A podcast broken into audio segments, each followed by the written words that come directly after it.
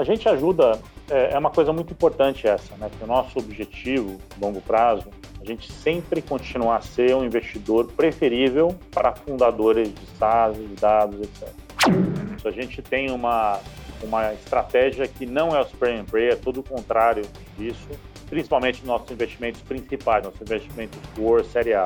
Então é por isso justamente, eu acho que o insucesso de uma empresa investida para a gente é um pouco mais dolorido. As plataformas de investimento investem em muitas empresas, para eles é parte do jogo e eles acho que sentem isso menos. A gente é o contrário.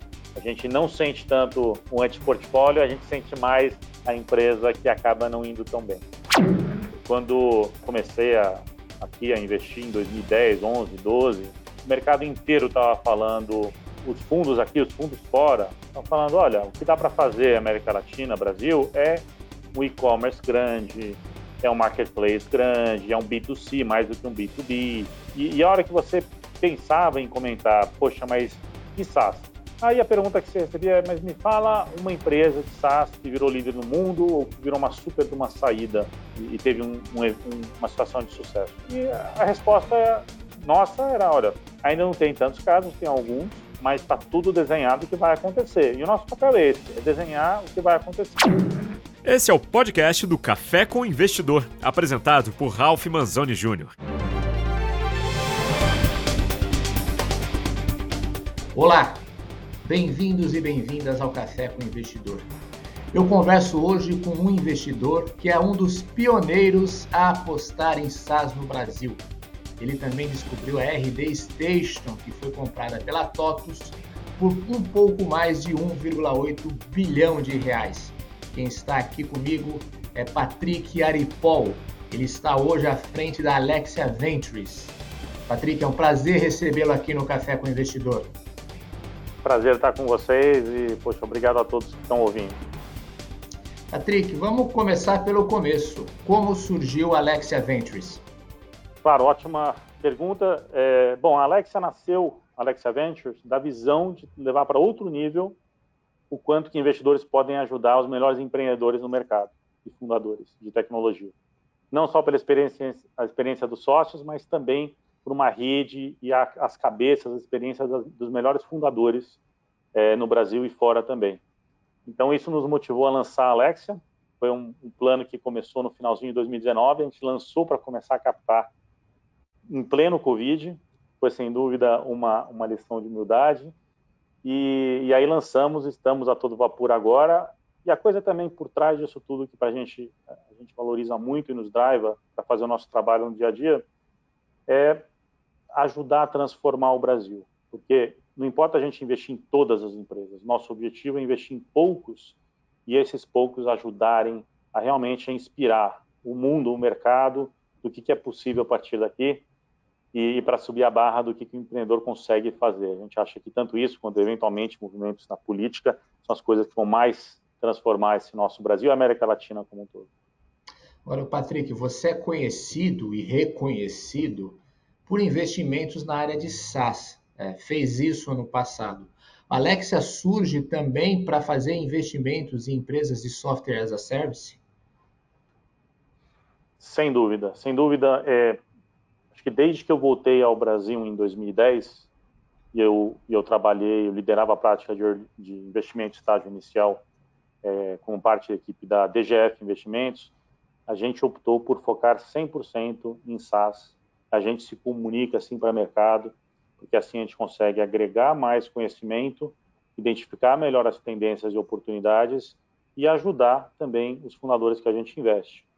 Apesar da gente se colocar um pouco assim para mercado, e eu ainda estou até hoje envolvido com alguns eventos, como o SaaS Talk, que é um evento global de SaaS, uma versão SaaS Talk Latam, etc., a gente também nesses últimos 10 anos, até antes de lançar a Alexa Ventures, focava em dados, inteligência artificial, machine learning, business intelligence. Então, é, inclusive, desde 2010, eu tenho focado exclusivamente nessas duas áreas, software e o SaaS, software como serviço mais comum, mas tem também SaaS, é, desculpa, software instalado on-premise, e ah. negócios em que o dado é o cerne do business, não necessariamente o software. E é assim que a gente está continuando a focar nessas duas áreas, é, aqui no caso da Alexia, porque a gente entende e está vendo qual que é a potencialidade desses negócios, não só regionalmente, mas também mundialmente. E você comentou que começou a captação no meio da pandemia da Covid-19. É, como foi essa captação? Hoje, a Alexia Ventures é um fundo de que tamanho e vocês pretendem investir em que estágios da empresa? Não, perfeito. Uma ótima, ótima pergunta. A gente hoje, assim, foi, foi no, a gente lançou o fundo mesmo para começar a captar, é, foi por volta de Q2, o, o terceiro, desculpa, o segundo bimestre de 2020, do ano passado. E na, acho que era justamente, se vocês se lembram como era aquele momento, de maior incerteza, né? A gente não sabia direito quanto tempo que a gente ia ficar trancado, qual seria a consequência disso. Então, sem dúvida, foi um momento de incerteza. É comum para fundos se manter aberto para captação no espaço de 12 meses. A gente, em função do Covid e da incerteza que trouxe naquele momento, a gente falou, vamos fazer até no máximo 18 meses. Então, a gente acabou finalizando a captação, o que nos surpreendeu muito positivamente é que praticamente todos os investidores que tinham apostado no Wolf, que é o meu sócio na Alexa Ventures, e em mim antes, entraram na Alexa Ventures, mesmo com cheques um pouco menor, etc., dado a incerteza. E, e esse processo de captação, ele está se finalizando em breve. A gente está hoje com um pouco menos de meio bilhão de reais, que é um pouco por volta de 80 milhões de dólares. E o nosso foco, em termos de estágio, né, que é a sua pergunta, Ralph, é a gente foca primordialmente em investimentos que a gente chama de série A. O tamanho do cheque da série A ele varia muito, né, do jeito que o mercado hoje ele está muito líquido, mas para a gente a série A são cheques de até 5 milhões de dólares, então a gente pode liderar em rodadas de até uns 10 milhões de dólares e, e, a gente concentra bastante o portfólio nesse segmento que a gente especializa. É, outra, então, a gente, em, geral, esses investimentos maiores, a gente investe uns três por ano, mais ou menos. É, a gente também, oportunisticamente, investe em empresas no estágio mais cedo, é, é, porque a gente tem muita, muito deal flow, muito, muitos fundadores muito bons, a gente acaba tendo um bom relacionamento com eles, então, a gente também pode fazer cheques menores, que podem até um milhão de dólares, em que a gente não pega conselho. A gente sempre administra expectativas que a gente não pega conselho nesses casos, porque é muito importante, a gente, a gente se orgulha muito do, do, da relação que a gente constrói com os fundadores, em que a gente pega conselho, isso para a gente é muito central. Ô, Patrick, e desde então, quantas startups você já investiu? A gente, até agora, investiu em 14 empresas, não todas foram anunciadas ainda. Posso citar de alguma, algumas das, das, últimas investidas e dos investimentos maiores nossos, que são esses cheques de até 5 milhões de dólares, a gente está finalizando o terceiro investimento. O então, terceiro gente... investimento. Então, você ilustra um pouco a sua tese com base nesses investimentos, é, principalmente esses dois investimentos que são é, cheques maiores em que vocês, pelo que você está me contando, participam até do conselho. Ah, perfeito, com certeza. E, e, e, até um parênteses nessa linha, eu participo do conselho, o Wolf participa do conselho, a Bianca também, que é sócia nossa, participa, e a gente tem alguns dos melhores nomes da América Latina, como Carlos Cochran, o Begas Filgueira, gente que agrega muito também. Então, a gente realmente valoriza e busca as melhores cabeças para apoiar as empresas em que a gente investe. A, as duas empresas que a gente já anunciou, aliás, foram anúncios mais ou menos recentes, são a Heroes Park, que é uma plataforma de SaaS que empodera o professor, o educador, que está trazendo outro tipo de, de conteúdo para um ensino como até alternativa ou complemento ao ensino superior. A gente entende que depois do Covid, realmente o ensino superior, especialmente, e toda a velocidade de, de inovação, de reciclagem de talento, está trazendo uma necessidade de conteúdos muito fragmentados e, e, e, não só conteúdos que a universidade, uma instituição oferece, mas que indivíduos detêm. Então, a gente investiu na Heroes Park, que tem uma proposta muito focada nesse tipo de empreendedor. Está muito orgulhoso do investimento. E uma segunda, que é um exemplo mais na linha de dados, é uma empresa que chama Logcomex. É uma empresa que é baseada em Curitiba. É uma empresa cujo cujo cerne são dados. Dados de uma área em que o dado é muito escasso, que é a área de comércio exterior. Com o Covid, tudo que a gente sabe de de entupir e ter gargalos na cadeia de valor de diversas áreas e até de, de rotas de comércio exterior, está tudo um pouco bagunçado, essa inteligência passa a ser ainda mais importante. É, então, é, e é um, uma área que infelizmente não tem muita informação. Então, eles armam importadores, exportadores e todos os outros né, despachantes, toda a cadeia, para ter uma visualização e poder tratar melhor tudo que eles vão importar e exportar. Então, isso é, realmente empodera muito. O terceiro a gente não pode anunciar ainda, mas eu vou anunciar dois outros que a gente é, investiu mais recentemente. É, uma é um investimento seed na Axenia, é uma empresa que tem uma plataforma mobile e de dados para lidar com doenças crônicas, para ajudar pessoas que sofrem com as doenças crônicas a administrar a própria saúde melhor e toda inter, essa interconexão entre eles, elas e os médicos, exames, produtos que eles precisam comprar para administrar a sua, a sua saúde, seja problema cardíaco, de obesidade, de diabetes, etc. Então, gente tem muito orgulho, esses fundadores são muito muito diferenciados, já fizeram muita coisa em saúde com o fundo de private equity também, e então a gente está muito orgulhoso ali de ter apoiado essa jornada da Axenia.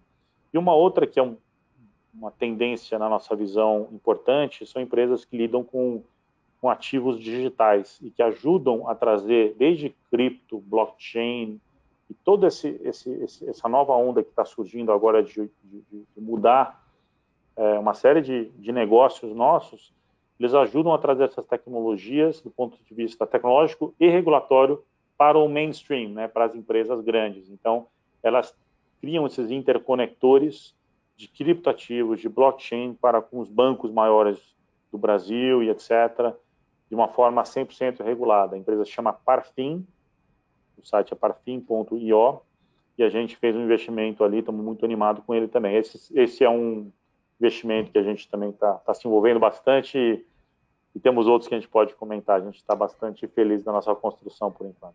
O Patrick, você falou a questão do conselho. Que maneira é que vocês ajudam esses empreendedores, esses fundadores no conselho? A gente ajuda, é, é uma coisa muito importante essa, né? Que o nosso objetivo, longo prazo, a gente sempre continuar a ser um investidor preferível para fundadores de SaaS, de dados, etc. É, então, para a gente, essa agregação de valor, até porque a gente acredita que o modelo de venture capital ele vai ser transformado em algum momento, a gente entende que o que vai remanescer é o, o envolvimento do investidor em função da sua agregação de valor. Então, o que, que a gente faz? A gente faz primeiro o que é o feijão com arroz que qualquer fundo faz. Depois eu vou explicar o que a gente faz além disso. O que a gente faz, o básico é boa governança, KPIs, né, que são os, os, os, indicadores de desempenho da empresa, ajudar a calibrar isso, ajudar a abrir portas, ajudar a sinalizar e a, ajudar a empresa a fazer rodadas subsequentes. Então, isso é o que qualquer fundo faz, a gente faz da mesma forma, mas o que a gente foca e tenta ajudar mais é um aspecto tem muito a ver com talentos, eu acho que esse é o principal. Uh, a gente porque ainda existe um gargalo de talentos aqui, então muitas vezes a gente precisa procurar nos Estados Unidos ou um, repatriar um brasileiro, um colombiano que seja, e trazer ele para uma empresa que está aqui, e isso geralmente brilha os olhos das pessoas, fala, poxa, olha só, agora eu vou estar reportando uma empresa que é originalmente brasileira e está indo para o mundo, então isso é muito legal de ver, enche os olhos, e muitas vezes a gente acha o melhor americano, chinês que tem e traz para as empresas, o que também é muito interessante, e isso aumentou ainda mais depois do Covid. Então, a gente ajuda com talentos, a gente tem uma rede de talentos muito ampla, e a gente sempre tenta expandir essa rede também, e também advisor, né? Muitas vezes um, existe um blind spot, né? Existe um ponto cego na, na estratégia de uma empresa. Putz, eu não entendo canais, eu preciso trazer uma pessoa melhor do mundo para canais. É, onde a gente acha essa pessoa? A gente ajuda nesse aspecto também. Então, o primeiro aspecto tem a ver com talentos. O segundo ele tem a ver com modelos escaláveis de, de ir para mercado, de go-to-market. Então, a gente tem bastante experiência, não só na otimização desses modelos, mas também na criação de modelos originais. Então, é, você tem desde modelos high-touch, que a gente chama de venda consultiva, né, pastinha, field sales, até o modelo low touch, que é um produto freemium, e ele se vende por si só, é, ou até um produto open source de código aberto. E a gente tem né, canais, inside sales, etc. Então, é, a gente ajuda a empresa muitas vezes a, a encontrar o, cam o, caminho ideal em termos de modelo de go-to-market e aí depois a, a, criar escala em cima desse modelo de para que ela realmente consiga crescer bastante.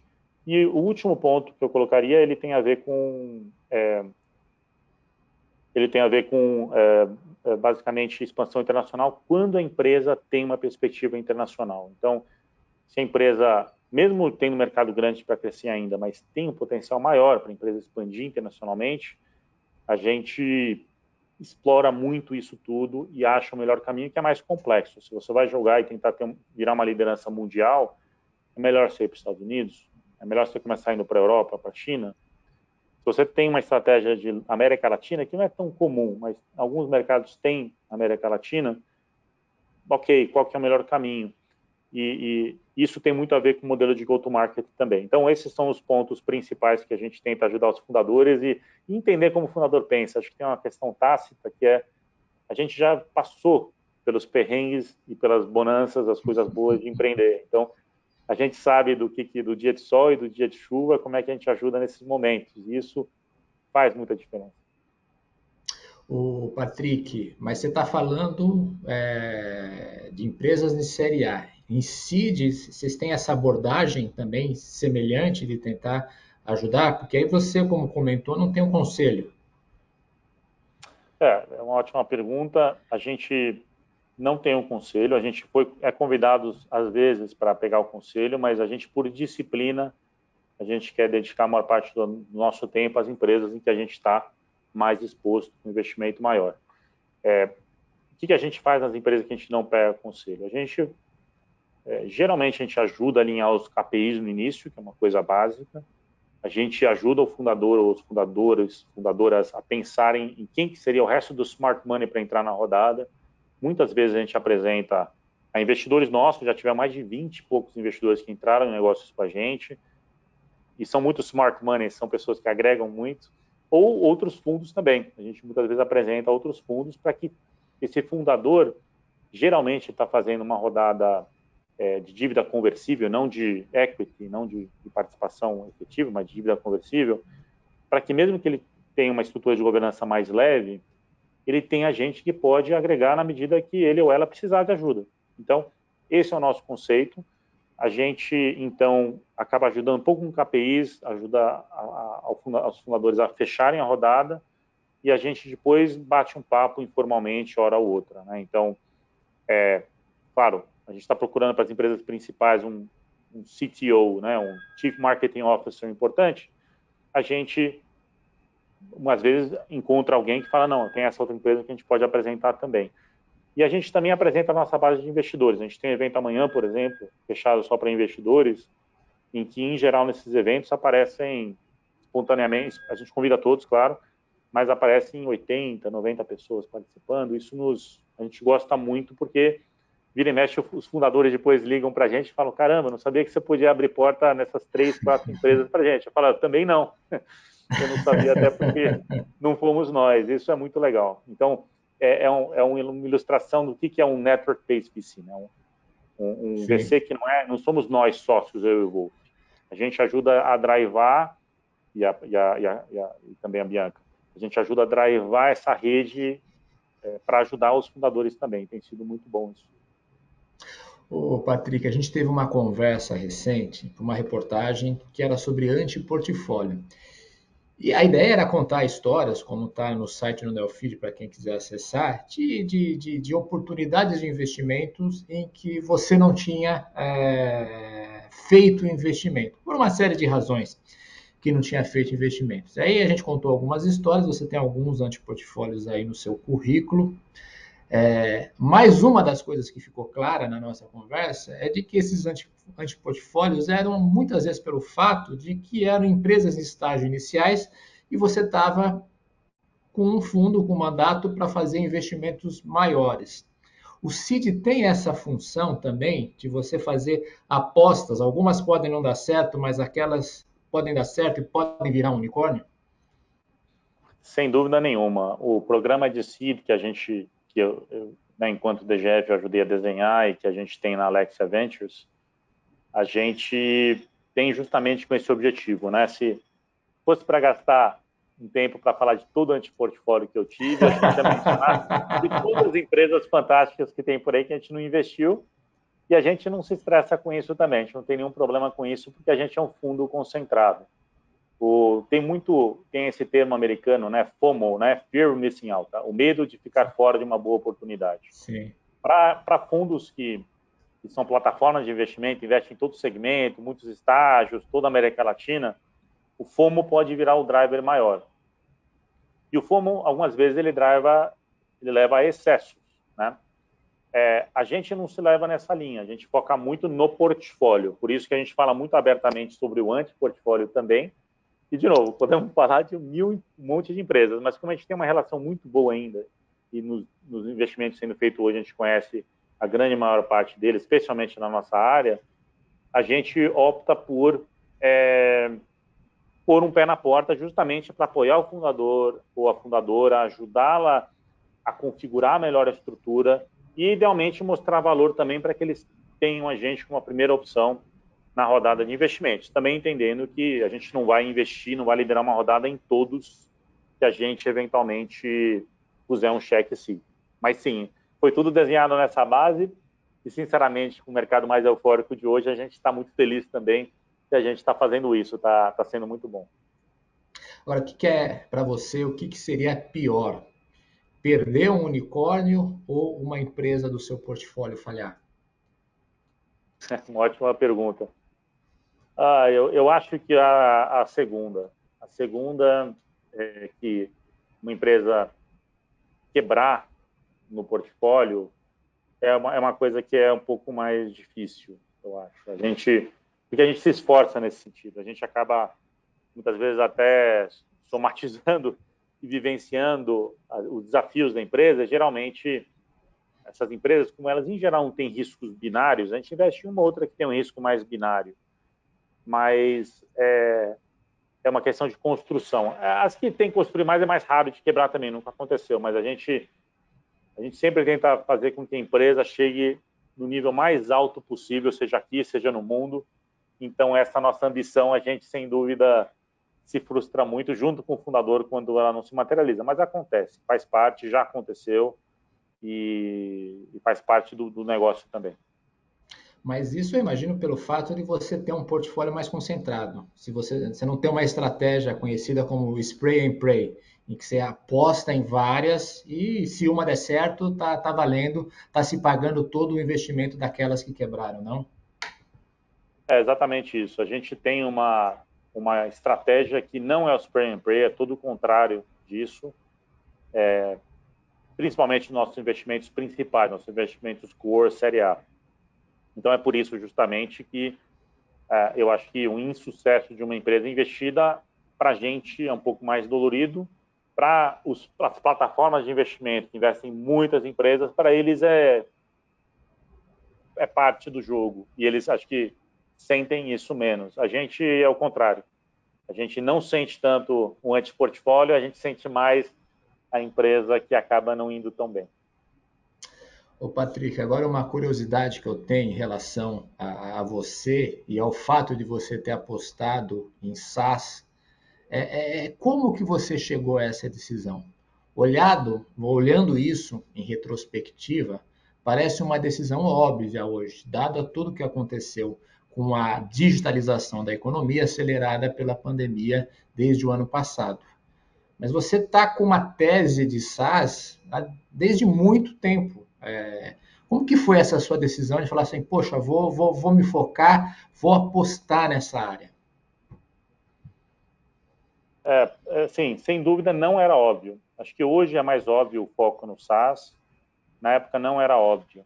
É, quando né, eu comecei a, aqui a investir em 2010, 11, 12, o mercado inteiro estava falando, os fundos aqui, os fundos fora, estão falando, olha, o que dá para fazer América Latina, Brasil, é um e-commerce grande, é um marketplace grande, é um B2C mais do que um B2B. E, e a hora que você pensava em comentar, poxa, mas e SaaS?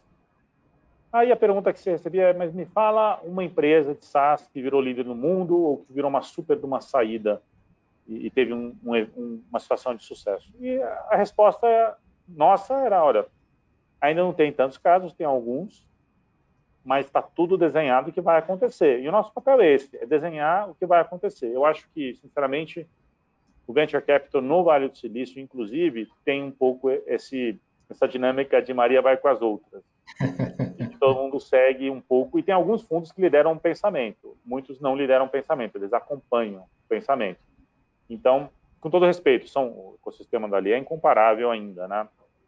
Mas, então a gente às vezes resiste isso, e até tem exemplos claros. A gente investiu em empresa no momento de EdTech, indo para os Estados Unidos, e ninguém queria saber do segmento. Eu falava com o fundo americano, falando, mostra os segmentos, não quero, não quero saber de EdTech.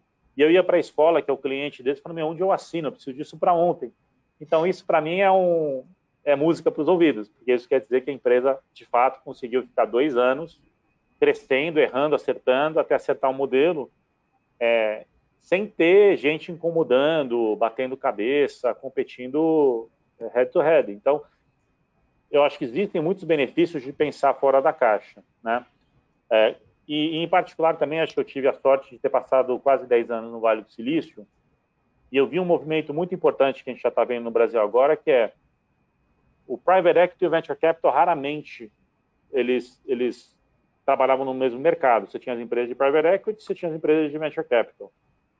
E, e num certo momento, como software como serviço SaaS, ele começou a entrar em todos os segmentos horizontais e verticais. É, os private equity começaram a entrar também. Então já tinha acontecido esse momento. Então o mercado ele é enorme. Ele não está limitado a um subsegmento, o segmento de software ele é uma transformação do modelo operacional de verticais e horizontais. A RD é um ótimo exemplo, a Mozilla é um ótimo exemplo. Então, a gente viu que isso ia acontecer porque a gente acreditava muito na qualidade do talento do, do fundador brasileiro e acredita demais hoje. Inclusive, eu acho que hoje tem alguns fundadores brasileiros, o Eric da RD, inclusive, os outros co-founders, que setam e ajudam a definir padrões de benchmarking global a gente acredita também que mercados emergentes e mercados desenvolvidos têm uma característica diferente para o SaaS. Mas aqui eu estou me empolgando, vou parar por aqui, porque, mas eu acho que eu fico muito feliz em, em que o, o, mercado tenha evoluído também para reconhecer que no SaaS existe um espaço super importante. A gente tem mais com investidores hoje e tem coisas também não óbvias de dados, inteligência artificial e blockchain que vão ser as, as próximas grandes ondas. Mas o SaaS tem muito que trilhar ainda. Deixa eu continuar nesse assunto, então. É... Você acha que tem espaço para uma empresa brasileira de SaaS se tornar líder global? Existem exemplos de empresas brasileiras dessa área que são globais? É uma ótima pergunta e a resposta curta é que sim, existem e, e os casos são muito fortes, mas ainda não são tantos, mas são fortes na sua escala. É, a Mozilla, que é essa empresa que na minha vida passada eu me envolvi, estive no conselho, o fundador é muito próximo da gente, era uma referência para a gente na rede Alexia, até porque ele é, ele é próximo da gente, investidor nosso. Ele é uma das duas principais soluções na área dele nos Estados Unidos hoje. E é uma empresa que acabou se baseando em Orlando, vou direto para Campinas, onde tem o PID dele, e, e ela, comparável ao líder, que inclusive já não vou citar coisas confidenciais, mas inclusive não está tão bem posicionada do ponto de vista tecnológico, tem a chance de engolir esse mercado e de ir muito além. Então, é, é um caso. Um outro caso é a Gempass, que infelizmente no Covid teve que se reinventar, e a parte do meu antiportfólio também, da, como a OMI, é, é a casa do antiportfólio, eu acho o César fantástico, e eles fizeram um movimento super agressivo Europa, depois Estados Unidos, China, é, e você tem o PipeFi do Alessio, que é um caso excelente. Tem os casos mais recentes, que não são só do Brasil, mas tem a AltZero, que tem uma saída de 7 bilhões de dólares, uma empresa que veio da Argentina. É, Mural, que fez algumas rodadas também, acho que já é considerado um unicórnio. Então, a gente já tem um número grande de fundadores do Brasil e da América Latina que estão sendo vistos muito positivamente como líderes de categorias mas não vamos, não vamos falar de antiportfólio, vamos falar de portfólio. É, e você tem, assim, uma coisa que é emblemática, que é a RD Station. É, que eu queria entender assim, como foi que você decidiu investir na, na RD? O que, que você viu é, na RD é, no momento em que ela estava dando os seus primeiros passos? Assim, era muito difícil imaginar naquele momento que ela ia liderar essa área de marketing digital aqui no Brasil. Não, sem dúvida. É, na época que eu voltei do Vale do Silício para cá, já haviam acontecido seis saídas acima de um bilhão de dólares. Uma era abertura de capital, outra foi compra pela Salesforce, de empresas nessa categoria. Então, a tese do marketing digital e marketing automation era muito óbvia e, e, a nossa, o que a gente acreditou que talvez não era tão óbvio é que existem barreiras de entrada sim para para a empresa brasileira que se estabeleceu como líder conseguir se defender e crescer fora do país é, com uma estratégia diferente. Então, a gente juntou um pouco do óbvio com o não óbvio, a gente escaneou o mercado inteiro, conhecemos fundadores que na época estavam faturando 30 mil reais mês, algum número nessa faixa, poucos clientes, mas o que eu acho que foi um dos acertos foi conhecer muito do time. A coisa mais marcante ali foi o quanto que eles eram abertos, são abertos a, a rever e, e a inovação e aprender como como evoluir como profissionais e fundadores. Foi fantástica a trajetória deles, mas eles já tinham antes uma, um histórico de ter trabalhado junto com uma empresa que teve a sua saída, mas não foi tão boa. Mas aí eles tinham uma engrenagem de trabalho cooperado, um pouco que nem o Wolf e eu. A gente passou o perrengue ali da bolha estourar em 2000 e a gente sabe como a gente comporta em situações de estresse, em situações boas, né, que está tudo indo bem. Então, eu acho que eles tinham essa mesma dinâmica e, e foi esse acerto de, de pessoas. Né? Ah, foi mais por uma questão de time do que de mercado, então. É evidente que o mercado era grande, mas aí você achou que o time era o time capaz de executar. É, exatamente. A gente mapeou o mercado inteiro e quando encontramos todo mundo no mercado, a gente estava em outras empresas no estágio bem mais maduro de faturamento, ficou sem sombra de dúvida nossa que os fundadores realmente são muito bons. O Bruno, o Gui, o Eric, o Pedro, é, o André, todo mundo. E qual é, o Patrick, a, a próxima fronteira do SaaS? Você citou assim de passagem algumas tecnologias que hoje parece coisa de ficção científica. É, onde que você está olhando que, que vai ser a próxima evolução desse modelo e que, com que, quais tecnologias? Grosso modo, né, as tecnologias em si estão evoluindo muito rapidamente. É, então, hoje, uma empresa, se ela não lançar e começar logo a acelerar, ela corre o risco de crescer lentamente e virar obsoleta na, na perspectiva das suas tecnologias, né, o technology stack, dentro de cinco anos. Então, o mercado ele ficou muito mais acelerado.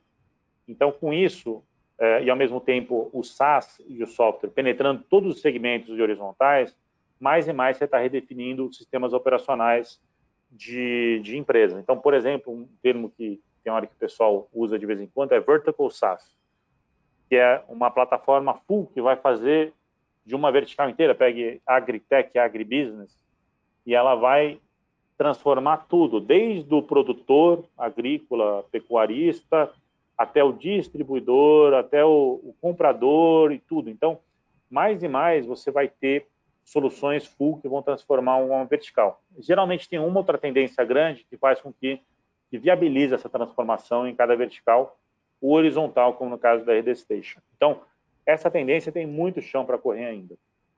É, Além disso, algumas outras tendências que estão afetando bastante são é, são de modelos de negócios de conceitos, né? A gente a gente se driva muito a decisão porque a gente chama de mega trends, são as mega tendências.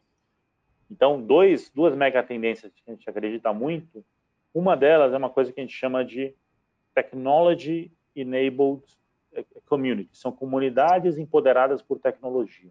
São pessoas, muitas vezes novas classes de profissionais, que abraçam uma tecnologia e usam aquilo como seu a sua forma de fazer negócios, né? Então, é a sua carreira. Então, o profissional de marketing, no caso da RD, é um pouco isso. Até o profissional da XP é um pouco isso.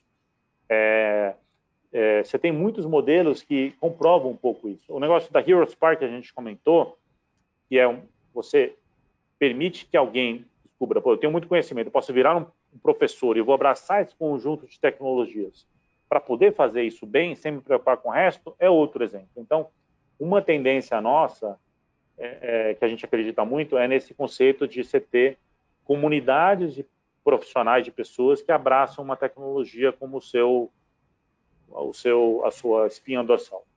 É, outra te tendência, podemos falar mais, mas só para resumir essa outra que acho que é muito importante, é a consumerização do SaaS, que é todo mundo usa Uber, usa os aplicativos legais, e então se eu sou um, um decisor de business, eu também gostaria de uma coisa que tivesse uma função facinho de usar, legal assim. Então, tá. todo mundo quer simplicidade. E, e isso está drivando os modelos de go-to-market para os modelos mais em que as pessoas conseguem testar os produtos antes de ter que botar a mão no bolso. Então, isso driva muito essa tendência. É, tem muito mais em canais que vai ser trabalhado, tem muito mais em premium, produtos premium e PLG que se chama, que é Product Led Growth. Então, em geral, a gente acredita que essas são as maiores tendências que vão afetar o SaaS. Você falou de blockchain também. Isso é uma tendência que vai afetar o SaaS? O blockchain eu acho que vai... Afetar o mundo? É, é uma ótima pergunta. Assim, para ser bem sincero, a evolução do blockchain, do cripto, de tudo, está sendo tão rápida a gente não sabe como rápido que isso vai passar a ser uma, uma coisa mais central para a nossa tese. É, porque o que acontece? A gente entende que a internet, que fez toda a transformação em 20 anos, 25 anos, que a gente está vendo hoje, foi justamente a descentralização de sistemas de comunicação. Então, não é mais uma rede privada, uma rede cliente-servidor, é uma rede global. E essa descentralização é que o blockchain, como essência, pode fazer em muitos outros segmentos.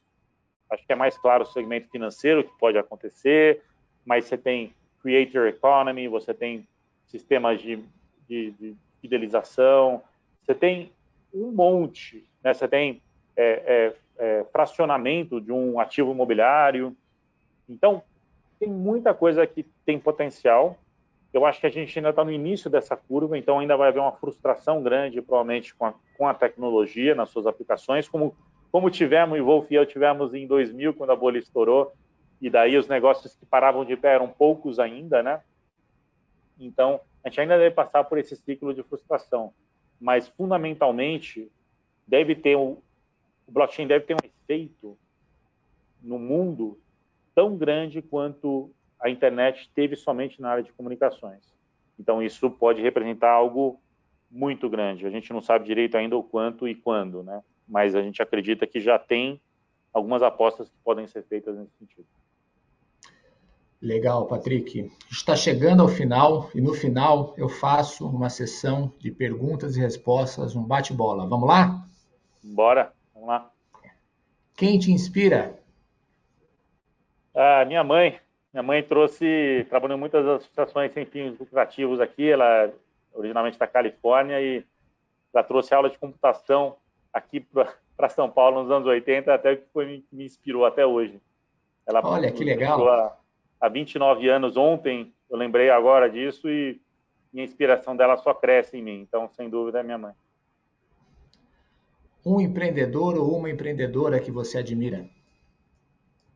Isso é difícil. Eu, a coisa que mais me motiva e me, me surpreende nos empreendedores são a determinação em algum fundador a transformar algo que não é óbvio, transformar algo que realmente exige muita energia e esforço.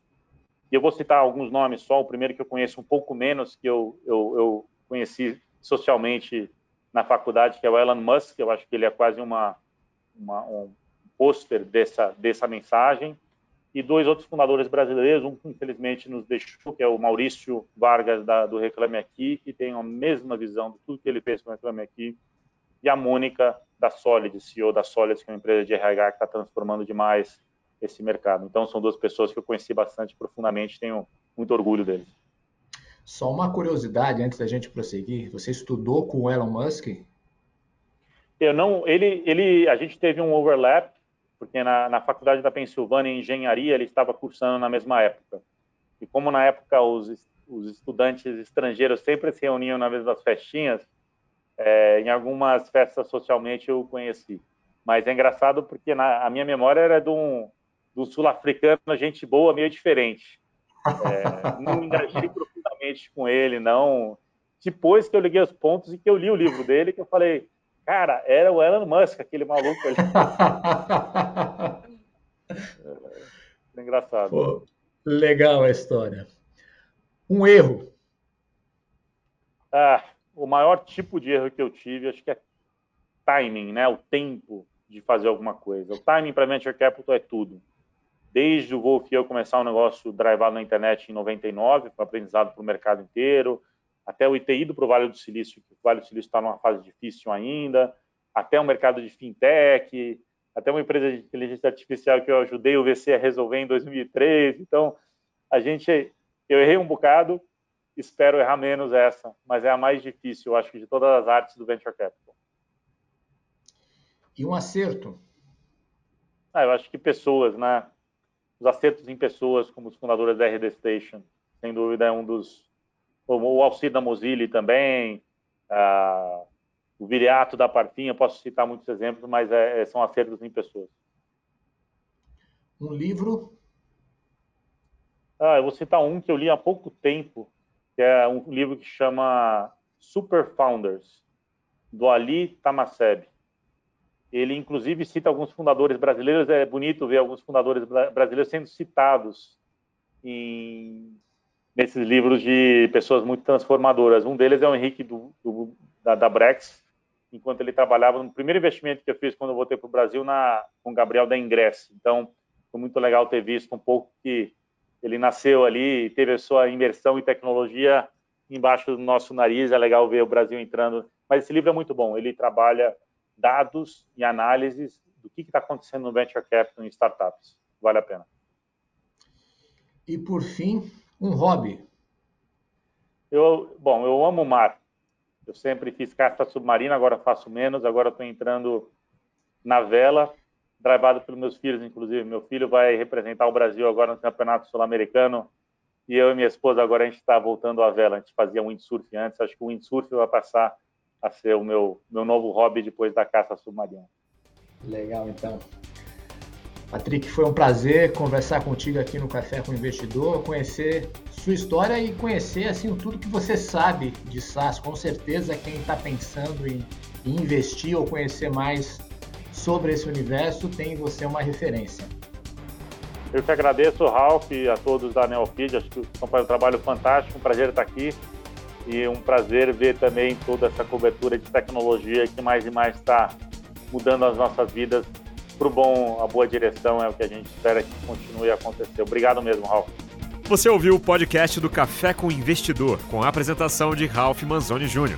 Para assistir nossos programas, acesse o nosso canal no YouTube Neofeed Brasil. Para receber notícias em seu e-mail, acesse o site www.neofeed.com.br e assine a nossa newsletter.